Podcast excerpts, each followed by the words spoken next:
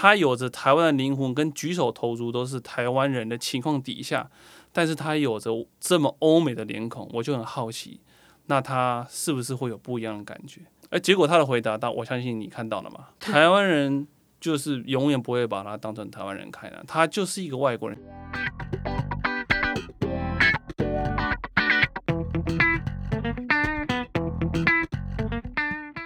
嗨，大家，我们又回来了，我是 Cubit，欢迎再次收听这一集的下班闲聊。Hello，大家好，又见面了，我是 J。好。经过一个礼拜，好了，其实是连续录了，那我们假装经过了一个礼拜，大家去看了 J 的频道了没有？那我们今天这集要聊什么呢？我觉得这集的灵感其实也是来自于 J 之前他的一个访谈里面的一句话带 OK 来的灵感，真的就是那一句话。OK，好，我忘记他叫什么名字哎，但就是他也是 YouTuber，但他从小就是在台湾长大的。哦，你说 Andy 吗？对对对对对对，我也想不起来他叫什么名字叫 Andy 哈，就雷提娜的弟弟。那因为你访了他两集嘛，对，那他说他去银行办事情，台湾人其实很多人都说台湾人很友善，很多台湾人也其实也是以这个为荣。就像我觉得有一句话影响台湾人蛮多的，就是台湾最美的风景是人。不知道是从什么时候，然后从哪里这句话冒出来之后，我觉得这一段话就已经变成台湾人很喜欢拿来贴在自己身上的一个标签。但是真的是这样吗？其实我自己身为台湾人，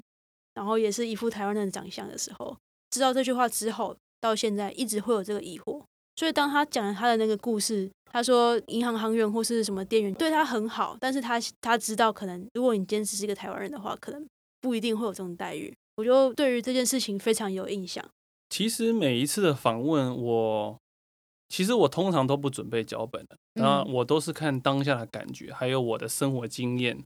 跟我跟每一位受访者聊天下来之后，我会内化成我的一部分嘛。那为什么那一天我会问呃安迪那个问题呢？是因为我发现很多呃常住在台湾的那个外国人嘛，嗯他只要常住在这里一段时间以嗯后，然后他其实真的很认同台湾，他是真的很喜欢台湾，可是他会永远都被问的相同的问题，就是你会讲中文吗？你来多久啦？或者说哦，你中文讲好好哦，对，然后对，那你会用筷子吗？那我就会很好奇，他浑身都散发着台湾味，举手投足都是非常台湾的一个男生嘛，讲话又这么台，他有着台湾的灵魂，跟举手投足都是台湾人的情况底下，但是他有着这么欧美的脸孔，我就很好奇，那他是不是会有不一样的感觉？哎，结果他的回答，到我相信你看到了吗？对我两集都看完了。对，台湾人就是永远不会把他当成台湾人看的，他就是一个外国人，所以他会很明显的感受到你对我比较好。可是我觉得安迪他有一个非常正面的心态去看待这个事情。可是如果你把他正面的心态这件事情拉开拉出来看的话，这件事情本身其实就是很值得讨论。对，我觉得其实换一个角度想，他觉得大家对他很好，也算是只有外国人才有的待遇。如果要以我访问的经验来看的话，其实有看人种跟肤色的。对，这就是我想要聊一下一件事情。白人或是你今天是日韩，你讲出来就是日语、韩语的时候，我相信那个差别待遇是是绝对会在的。像其实呃，我访问米娅的第二季嘛，他其实有说到，因为他对自己的身份有这个认同的困扰嘛，那但是他说，嗯、比如说欧美社会对于外国人脸孔的态度，跟台湾人对于外国人脸孔的态度其实是不一样的。嗯嗯那但是他有时候会因为他的亚洲脸孔，在比如说欧洲感受到的恶意的程度，是用恶意的程度是来得高的。那我觉得台湾人肯定的，身为台湾人，我自己也知道，就是我还没有在做这个主题，我还没有真正跟他交流。我认为我对于外国人的态度标准是不一样。对对，但是态度标准的不一样，跟呃，比如说欧美到恶意的标准，我觉得还是有落差的。但是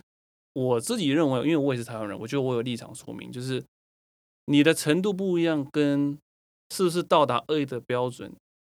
其实这个是可以，我觉得我们可以学习，可以更好的部分。所以为什么有一些我的影片，其实我不喜欢去解释，我希望让观众去了解到这句话的含义，因为像你就感受到了嘛。那有些观众他可能觉得，哦，这不关我的事，反正我就是嗯我的生活。嗯但是如果说你可以从我的影片里面透过他的经验，哎，去反思，说，哎，原来这个这样这样子的情况底下，那我是不是可以做得更好？台湾，因为我希望台湾可以更国际化嘛，就是现在我的现在我会这样想了，但是我以前刚开始，其实像我们第一集聊的，我是为我自己嘛做英文，但是我觉得我现在，哎，我好像有一点点小小影响力的时候，我就会希望讨论到一些面向。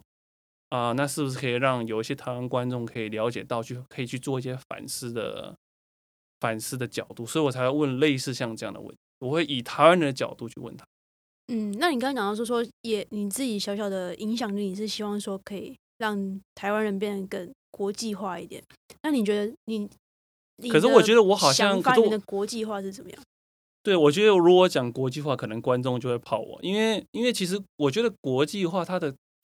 我觉得这是一个很难回答的问题，就是到底怎么样叫做有国际观，或是怎么样叫做有国际化？这个哇，这个很难想，因为其实像每个人定义都差很多。对，我觉得这个对于每个人不能说。对，如果国际化对于我自己的定义啊，我觉得每个人不一样，这很重要。对于我的话，我觉得是如果我可以有跟各国人士自由呃交谈的能力，无论是呃。语言上、文化上，或是各种话题，我都能够讨论。这个对我来说就是一个国际化的定义。嗯嗯，对我来说是这样。但有些我知道，有些我的朋友他认为国际化的定义是说，哦，我去看了很多国家，我旅行了很多国家，哎，我在这边吃的这个食物，我在这个景点我看过了，这个对他来说是他的国际化。但是对我来说，我我希望可以有这个能力，我不论遇到什么样的人，我都能够很快的可以跟你聊起来。或者是说我了解，我也可以大致上了解你的文化，我知道你的国家是怎么样子的。那我甚至可以讲一点点你的母语，这个对我来说是国际化。国际化对我的定义是这样。如果是我的话，我会觉得是说，当然，我觉得还是要分很多个层面。就是说，你说今天是呃，你今天是看国际新闻层面，还是说你今天是看文化交流层面，还是说你是综合在一起看？我觉得这是定义是差非常多的。因为我自己本身其实也很常看，呃，很常听一些国际新闻，不管是从英文的或是中文的。其实我觉得听越多，会越来越对国际化这件事情其实是就越难回答。以前反而什么都不知道的时候，会觉得好像就是英文好就是国际化，现在反而觉得好像完全不是这么一回事。啊，我你讲这个，我忽然想到有个点，我后来发现在这段旅程中，哈，你因为你第一集有问到，我觉得我学到什么，改变最多。对对对，我发现我还有一个学到最多的是，我可以。更容易能够站在对方的角度去思考，尤其是我举个例子好了，好像我今天访问的那个我的新朋友，嗯，那他我就问他说，因为他中文也很好嘛，他是混血的，我就问他说，哎，那你现在来台湾生活一段时间了，台湾人是怎么看你？他说，大部分人看到他都跟他讲英文，嗯，可是他是混血儿哦，他有亚洲的脸孔，那这第一个，那第二个，那我就问他说，哦，那当你跟他回中文的时候。台湾人是回你英文还是中文？他说，嗯，还是蛮多人回英文给他，所以这就是非常有趣啦。所以就变成是说，其实台湾人有时候可能没办法换位思考，因为他其实他们来，他也想要被想要学习我们的文化啊，想要讲中文啊，想要被当台湾人对待。可是台湾人可能就是有一些，我不是说全部，他就是很想要觉得我这个机会可以用上我的对以前学的英文之类的。对，那。就这个例子来说，对我来说，我觉得这个换位思考就很重要。所以刚刚我们在闲聊的时候，我也我有跟你提到说，因为我后来发现哦，这样不行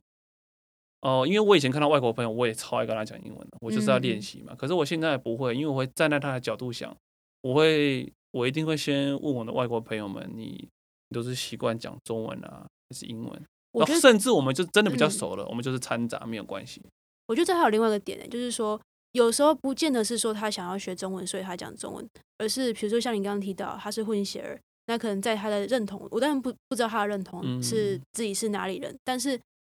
假设说，比如说安迪他就是觉得可能骨子里就觉得说我是台湾人，那你一直跟他讲英文，其实不就是一直在提醒他说我对你很好，但是你再怎么样我都不会觉得你是台湾人。所以我一直跟你讲英文。是啊，他有说他，因为他后来就他是说他已经不在意了，升华了。我认为某个程度他是说的比较，就是他就放弃了嘛，因为没办法改，没办法改，你永远没办法改变，因为他他一直强调他已经在这边二十五年了。就这种升华，不是真的觉得无所谓才升华，是已经觉得算了。但我觉得那个是不一样的感觉。对，因为他后来有跟我说，他其实以前很在意，一直会有这个就是身份认同嘛。但是因为后来出了车祸，他才发现这不重要，但是并不代表这个问题不存在啊。我觉得换位思考也是，这个人到底是希望你是用哪一种方式去跟他沟通。那如果他今天是希望你是用英文跟他沟通，因为他觉得哦，英文是我的母语，我希望你可以用母语跟我沟通，那 OK，那我有能力的话就用英文。但如果今天是他不喜欢的话，是不是就可以做个调整？我自己不确定说这个到底算不算国际化的一环，但我会觉得它是尊重或者说互相换位思考的一个很重要的一部分。对，因为你提到那个换位思考，我马上想到有一个，因为我后来发现。比如说我访问的经验，或者实际上跟他们相处，他会说，其实台湾人大部分，呃，比如说不会说是恶意的歧视啊，或者这种，但是其实生活的各种层面上，其实普遍都存在着很多的刻板印象。对对，就刻板印象很存在。可是我觉得有时候你不要去比烂的，你要比好的，因为我也有收到有些观众说啊，你这个东南亚的刻板印象永远不会改变。啊，你到全世界都有刻板印象，可是我有时候我会自己觉得说，我们要跟好的比嘛，你不要跟不好的比。但如果今天可以做得更好的情况底下，你为什么要说啊？反正刻板印象就是永远存在，你不要去改变的。我觉得，可是我至少我就不会这样想，因为在我跟他们学习经验，我现在不论看到谁，我不会先把这个人套入一个框框里面，嗯，认为你就是这样子，甚至他长得像台湾人，说明他就是美国人啊。他长得是白人，那说明他是台湾人啊，像安迪嘛，所以我觉得，可是我觉得这个可能真的需要有一些交流过的经验，不然其实不然你你会认为啊，你看到看到这个欧美的外表，你就认定他是外国，你很难，你的眼睛跟脑袋会连不起来。其实我觉得你刚刚讲到一个刻板印象，我觉得我不会觉得说刻板印象是完全百分之百负面的东西，因为它其实是简化很多我们思考的过程，就让我们不不会想说。比如说，我今天看到你，如果我今天没有刻板印象去帮我简化这些流程的话，我可能我大脑会开始思考说，哎，这前面这个人，你这讲也是没错，因为他就是一个简化的流程。对对，他是亚洲人，那他是台湾人吗？讲中文代表他是台湾人吗？你可能就是有很多的呃思考的处理的流程。我自己猜啦，但这个都没有科学根据哦。就是说，我觉得或许是这样，是因为这样，所以我们才会演化出有刻板印象这个东西。原本利益良善吗？就是他原本的初始的目的可能是在让我们过得轻松一点，但到最最后就会变成说，哎，好像看到谁就觉得连到什么样的印象。我觉得必须说啊，你刚刚有特别提到嘛，很多人说哦，东南亚的印象就是呃，可能我们很难去改掉。我觉得的确，因为你要把根深蒂固的很多的印象，几十年你要在两年里面改掉，我觉得是不太可能的事情。它是需要时间慢慢去，不是说冲淡，而说让我们看到更多东西。其实我觉得那个人他愿意讲出这句话的时候，代表他其实有意识到这件事情，只是很很多人都知道，但是很多人都不愿意讲。但你当你今天愿意讲出来的时候，我觉得它就是一个你察觉到、意识到，那就是一个改变的开始。有可能大家都是藏在心里面，然后呢就没有然后了。没有错，其实对了，其实那个时候。一开始做几片以后，我马上就收到观众，尤其是国外的观众，他说：“AJ，你应该停止在……他说用停止，他说你应该停止在街访这些欧美白人，关于他们在台湾的生活，你应该开始访问呃东南亚人或是亚洲人在台湾的生活。我相信你会得到不一样的答案。这是在他们是用英文留言给我，我就很好奇，所以。”才有那几片呃东南亚，其可是其实我跟你讲，其实东南亚的街访不好不好做，嗯，为什么？因为有两个，他们不想上镜，因为大部分人他们在这里工作嘛，那他又要讲东南亚的议题，那他们其实心里知道嘛，那你又要他讲这个比较对他们来说是相对敏感的问题，因为我我肯定不会问他说你觉得台湾的食物好吃吗？对吗？所以其实要他们愿意露脸来讲，其实不容易的。我分享一个小故事，好，就是这也是我自己的经验。我还是学生的时期，我认识的人里面，他们家里面就是外籍外籍，对，大部分就是来可能雇什么阿公阿妈啊之类，就是来帮忙这样子。那很多时候他们就是会就近照顾嘛，所以他们就是会住在家里面，那也是会跟家里面人一起吃这样。那我认识的这个人呢，他可能呃一般的时候他会他展现出来，或者说他的谈吐什么的，他会认为自己是一个开明的人吗？或者很开放，就是很 open minded 的一个人。但是在我几次观察，看他讲关于呃外籍看护的事情，或是就是一些互动的时候，观察到几个部分，一个就是说，即便是他自诩就是自己是这样的人，但是其实他可能会在言谈中觉得说，哦，我让他就是住在我们家，然后你看这这个房间还不错，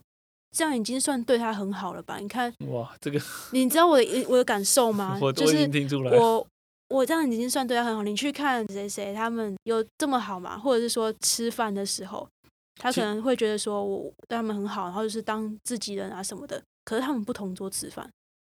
其实他这样讲，其实已经透露了他有歧视的情况，因为他并不是用台湾人的标准对他。他因为如果我听你这样讲，我马上如果我非常的不舒服这件事情。因为他是用那一他认为的那一套标准去比较，对他觉得我已经对你很好了，对，所以这个已经透露出来，他心里有也某种程度的偏见或者刻板印象。对，但他完全，但是对于这件事情，他还是会，你也可以从刚刚的形容的他讲的话里面，可以发现到，他不觉得说这个是一个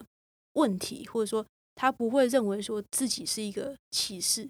他会觉得他只是他已经给他的待遇很好，但就这件事情本身就是一个个问题，也就是那个时候，我觉得给我非常大的不知道算不算冲击，但就是我自己可以感受到，我在每次遇见这样的情况的时候，我会心里非常的不舒服。嗯，但是我可能碍于一些关系，所以我没办法跟他多讲什么，而且那也不是我们家，所以我也没办法跟他说，哎、你我觉得你这样讲话真的很不好。我只能说，可能我去他们家，然后遇到他遇到那位呃外籍看护的时候，可能就是尽可能的，我怎么对别人就怎么怎么对他这样。我觉得是因为这样子的不很强烈的不舒服感，才会让我对于相关的议题其实会特别的在意，嗯对，然后也拿出来跟你分享。我刚不是有提到访问东南亚的朋友们在台湾其实有难度嘛？对对因为因为他们的工作关系，他们其实也有跟我 small talk，但是他说我可以跟你聊没关系，但是你要上镜头，他们有工作嘛，不方便。对，那后来我访问到一些，后来我现场我就忽然有个灵感，就是说，诶，那我想如果想让台湾人看点不一样的，那我能不能碰到一些英文超好了，就是呃可能交换学生的，所以我就在那个东南山嗯。等很久，我等了一整天才碰到两组，真的我不不夸张，我从白天等到黑夜，真的我就在一直在那个商店那边等啊，真的就让我碰到呃印尼的留学生嘛，后来我放封面。其实我我虽然没有解释，但是其实我就是想要让更多的观众了解到说，你看哦，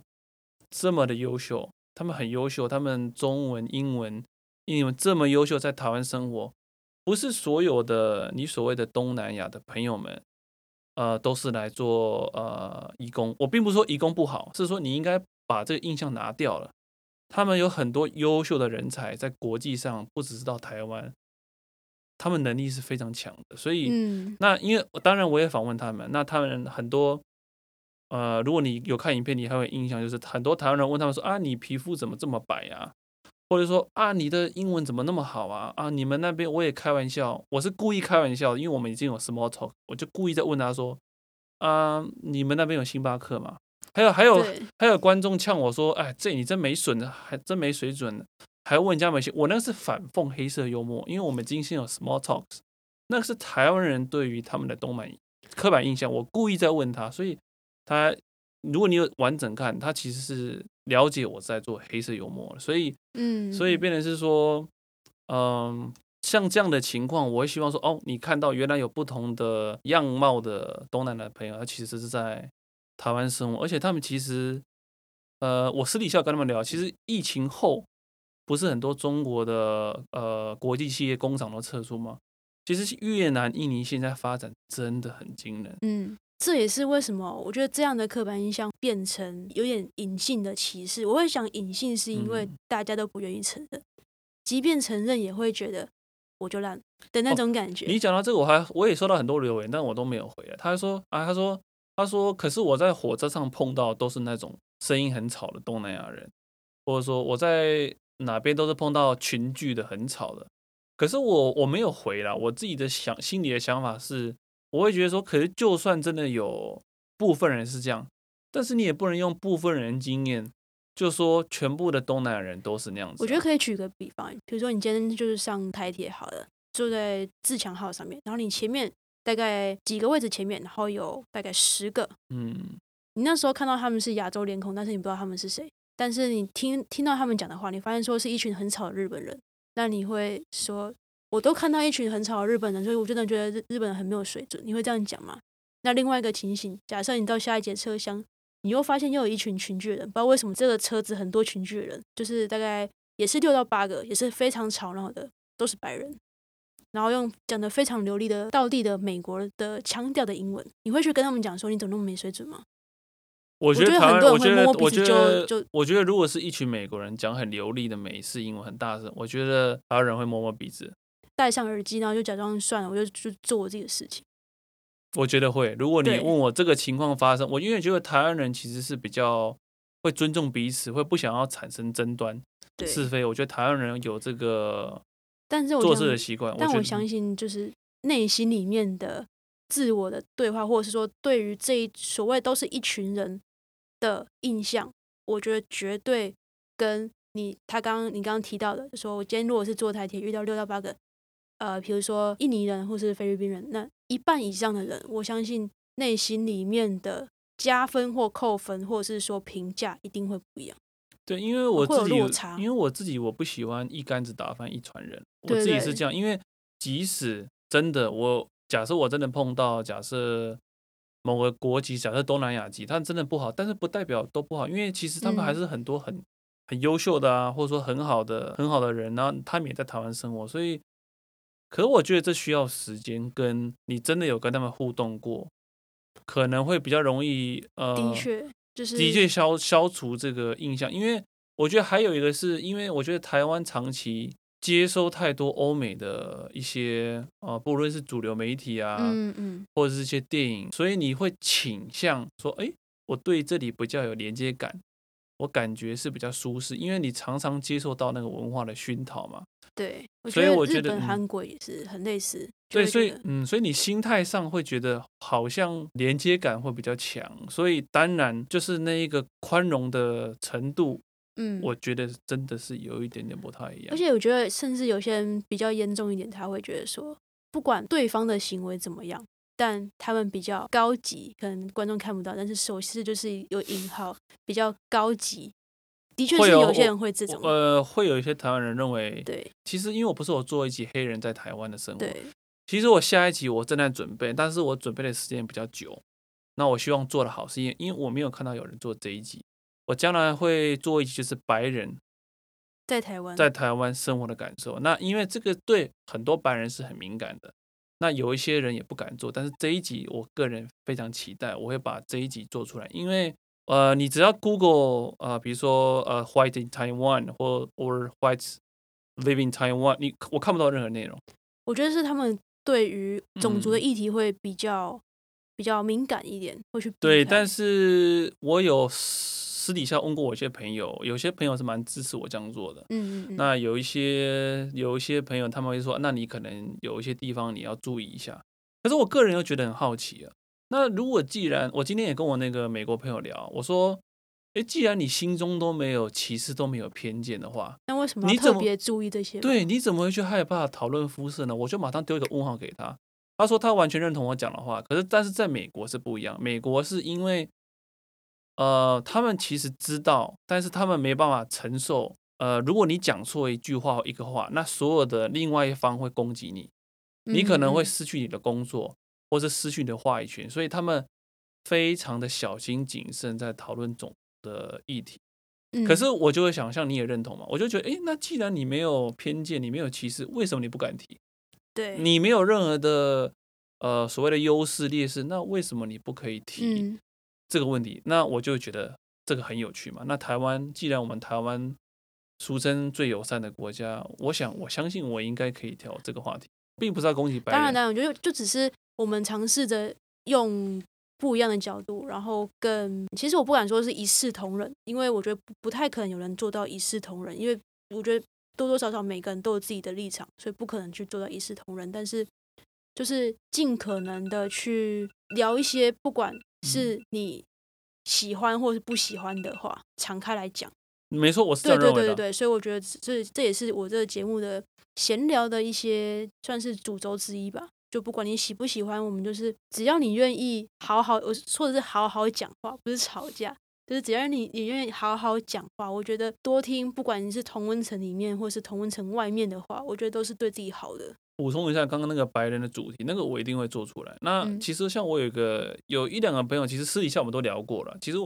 我有个初步的概念跟想法，英文比较有文雅中念叫 Caucasian 啦。但是我觉得我有个朋友说，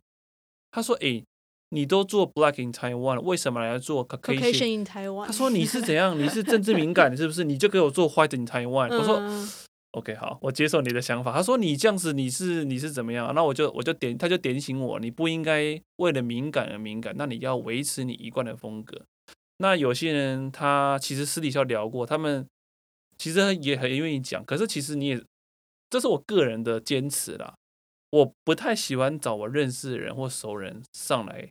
聊这个议题，因为我认为那就是有点 say，你知道吗？就是 say 好的。我想要找到一个我完全不认识的路上的人，他愿意跟我谈这个话题，嗯嗯我认为那个对我的回馈感，或是我对于观众那种一种真实的，虽然我没有承诺给观众，但是我觉得那个对我来说，那是一个真实的嗯回馈，我觉得是比较对我来说是蛮重要的。当然，我可以随便找路上白人超多啊。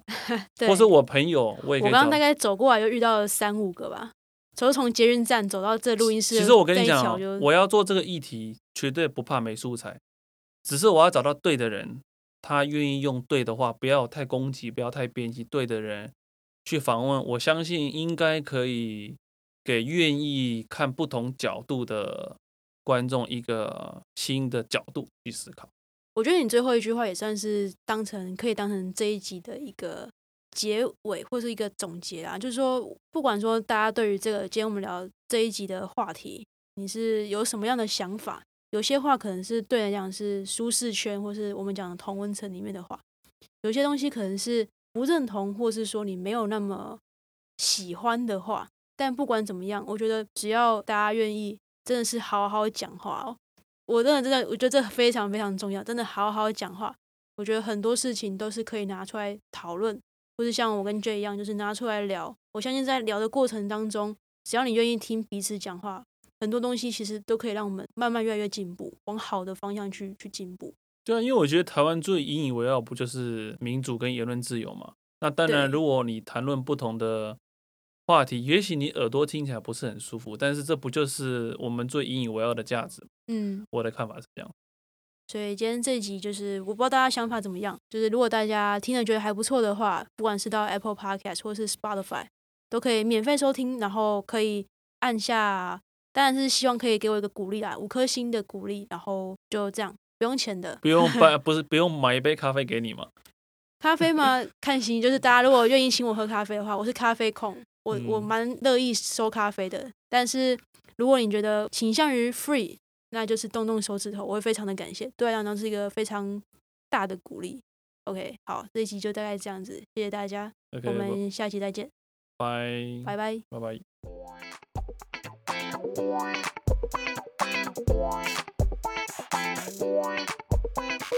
Bye.